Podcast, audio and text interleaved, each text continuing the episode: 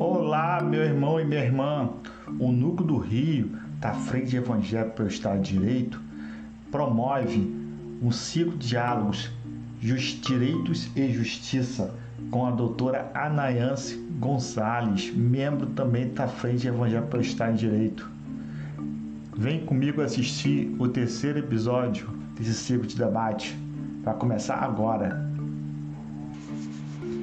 Bora, chegou mais uma pergunta aqui para nós, é, falando que é até uma pergunta, na verdade, recorrente, né? E a gente detecta muito também no dia a dia, né? Que as, normalmente nós, trabalhadores, trabalhadoras, nós não entendemos o que é sindicato, o que é ser sindicato. A turma mistura é, ser associado, ser filiado, ser representado, é, relação ao pagamento, ah, quando, quando eu, eu, sou descontado todo mês, então eu sou, eu sou filiado, ou eu sou, eu sou descontado uma vez por ano, quer dizer que eu sou filiado ou não sou filiado. Queria se você puder passar um pouquinho para a gente é, na parte da legislação, a parte histórica mesmo, a sua experiência, né? Você tem uma, uma larga experiência nessa parte é, de trabalhista. Pudesse passar por sua experiência sobre essas, é, é, esses pilares né, sobre o que é ser associado, o que é ser representado e associado, é, e a parte histórica também em relação ao sindicato. Está contigo. Para responder essa pergunta, eu preciso primeiro explicar como funciona a estrutura do sindicato, né? A estrutura sindical brasileira, ela tem fundamento no artigo 8 da Constituição Federal e nos artigos 511 seguintes da CLT. E no momento da edição da CLT, em 1943, o legislador brasileiro optou pelo modelo de unicidade sindical. E o que significa unicidade sindical? Significa limitação do sindicato, a existência de um sindicato por categoria econômica ou profissional em determinada base territorial.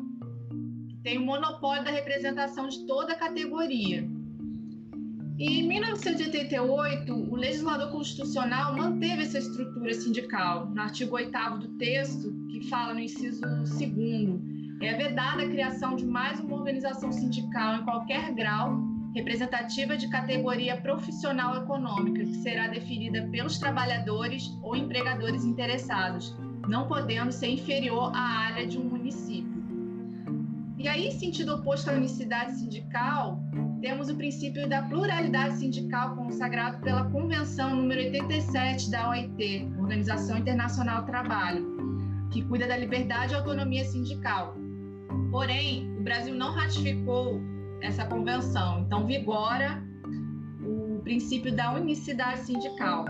Caso o Brasil tivesse ratificado essa convenção, isso ocasionaria a revogação tanto do artigo 8 da Constituição Federal quanto do título 5 da CLT. E aí seria possível a existência de mais sindicatos da mesma categoria profissional e econômica, né, em, em, mesmo, na mesma base territorial.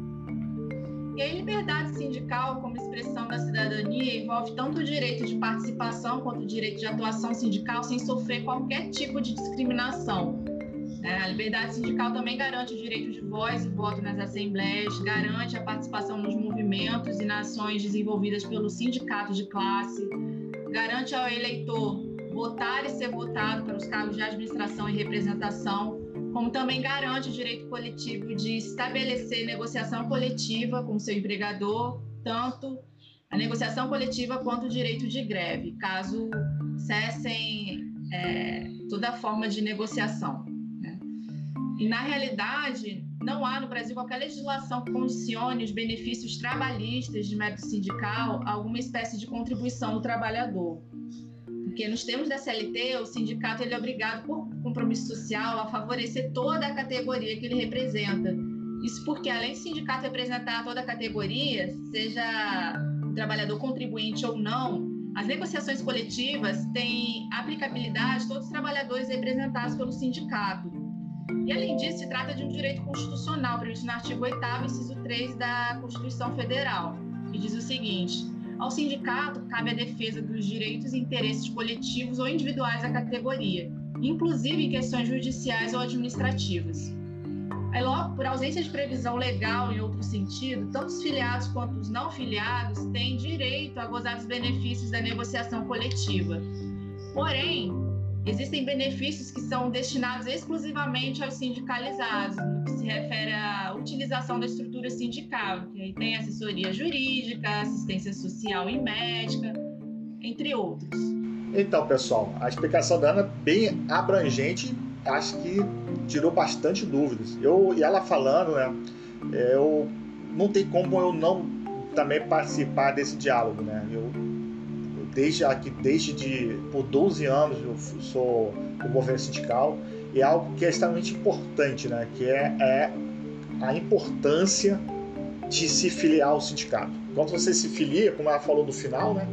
É, você tem alguns benefícios e alguns direitos. E esse direito eu incluo o direito ao voto, ao voto de você eleger o seu, a diretoria do seu sindicato. Isso é extremamente importante, porque é, é através da diretoria que dá a linha né, do sindicato, dá a linha para os trabalhadores. Então, quando você não se filia, você se abdica desse direito.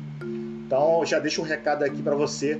É, não deixe de se filiar ao seu sindicato. Ah, não sei qual é o meu sindicato vá lá no RH ou, ou, procura alguém mais informado que vá localizar qual é o seu sindicato, que antigamente era, tinha desconto no imposto sindical, era muito mais fácil identificar no seu contra-cheque. Atualmente não tem isso, né? Essa parte do imposto sindical. Então fica muito mais complicado de você é, identificar qual é o seu, sindicato. Quero agradecer muito a Ana a ter contribuído mais uma vez aí pelo, conhecimento que ela tem né, nesse campo da parte trabalhista. Você que está assistindo o vídeo, se tiver algum tipo de dúvida, não deixe de estar nos comentários, tanto no YouTube, caso esteja assistindo no YouTube ou no Facebook, que dependendo do, da, dos questionamentos, nós estaremos, quem sabe, fazer uma nova sequência né, de vídeos retirando essas dúvidas específicas, né, meus irmãos. Então eu vou até deixar aqui para Ana para poder finalizar o vídeo. Novamente, Ana, muito obrigado a sua participação. Obrigada, Cláudio. Eu gostaria de falar um pouco sobre negociação coletiva e acordo individual. Né? Em primeiro lugar, é importante esclarecer que a diferença entre acordo individual e acordo ou convenção coletiva é que no acordo individual a negociação é realizada diretamente entre empregador e empregado. Já os acordos coletivos são atos jurídicos firmados entre uma entidade sindical laboral com uma ou mais empresas, a fim de estabelecer regra entre as partes. Já a convenção coletiva, por sua vez, é um acordo realizado entre entidades sindicais representativas, tanto da parte laboral quanto da parte patronal. Né? E esses acordos são firmados em uma data base pré-definida os acordos coletivos e os individuais não podem reger todas as regras trabalhistas, já que existem direitos indisponíveis, como, por exemplo, 13º salário, férias, FGTS, salário mínimo e seguro-desemprego. E aí estão abertos para negociação banco de horas, plano de cargos e salários, compensação de horários, entre outras questões, né, que não estejam previstas na Constituição Federal.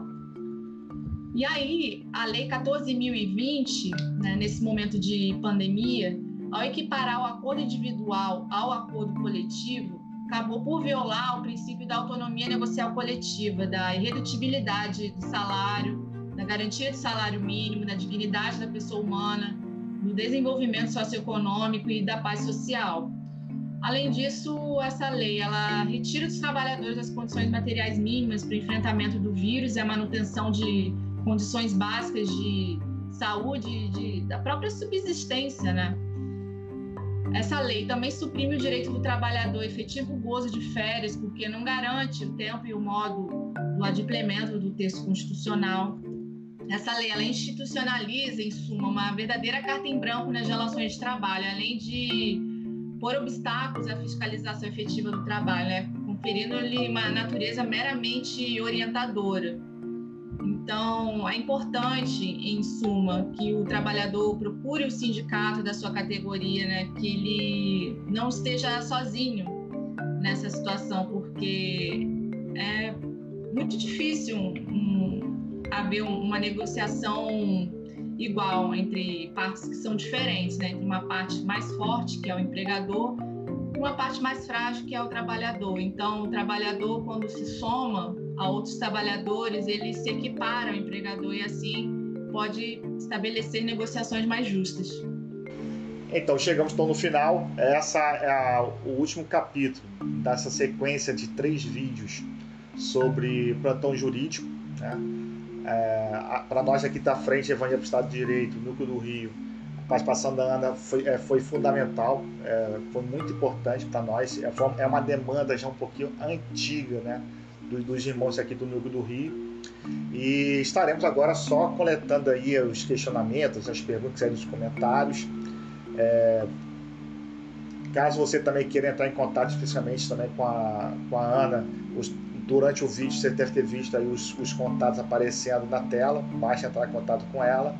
E caso você não tenha assistido ainda os dois primeiros episódios né, dessa sequência de três, é, neste momento na parte superior da sua tela já está aparecendo um link, você vai ter acesso a, aos vídeos.